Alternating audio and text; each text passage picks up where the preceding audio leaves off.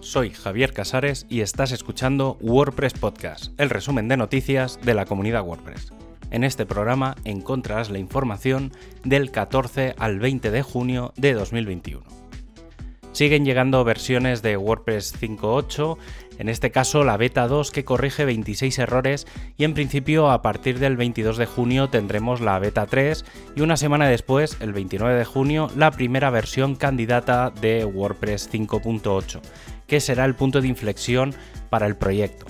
Por un lado, para comenzar a hacer las pruebas definitivas y por otro lado, para comenzar el desarrollo de WordPress 5.9. Desde el equipo de Core comienzan a llegar más detalles de WordPress 5.8. Quizá el más destacado es el que detalla el funcionamiento del nuevo editor de plantillas de esta nueva versión y que incorpora información técnica para los desarrolladores de temas. A esto se le une la API del editor de bloques que cambia para dar soporte a más pantallas de administración.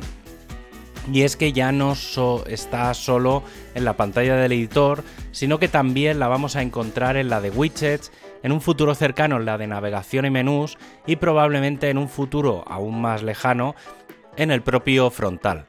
Todas las clases y filtros de esta nueva funcionalidad ya están disponibles para aquellos que quieran crear o ampliar sus plugins. Con el cambio de línea temporal que se planteó para WordPress 5.8, también se abren algunas dudas sobre cuál es el momento para comenzar la nueva rama de WordPress 5.9. Actualmente la rama de, WordPress 5.8 está cerrada a nuevas funcionalidades, lo que complica el trabajo a aquellos que quieran comenzar a añadir funcionalidades para las futuras versiones. La discusión está abierta y probablemente se hará cuando llegue la release candidate en unos días. El equipo de Themes junto al de Core ya tiene listas las actualizaciones desde 2010 para dar soporte a nuevos patrones de bloques en todos los temas soportados por la comunidad. El equipo de diseño ha presentado un vídeo de 20 minutos en el que explica con mucho detalle la creación de una plantilla de bloques y cómo enviarla al directorio. También se ha hecho una propuesta para mejorar el bloque de tabla, sobre todo para que al crear una sea mucho más visual y también con la posibilidad de fusionar o separar celdas y tener estilos predeterminados de cabeceras, pies y columnas. El equipo de accesibilidad está cambiando sus representantes, quedando Stefano en un segundo plano y tomando las riendas Alex.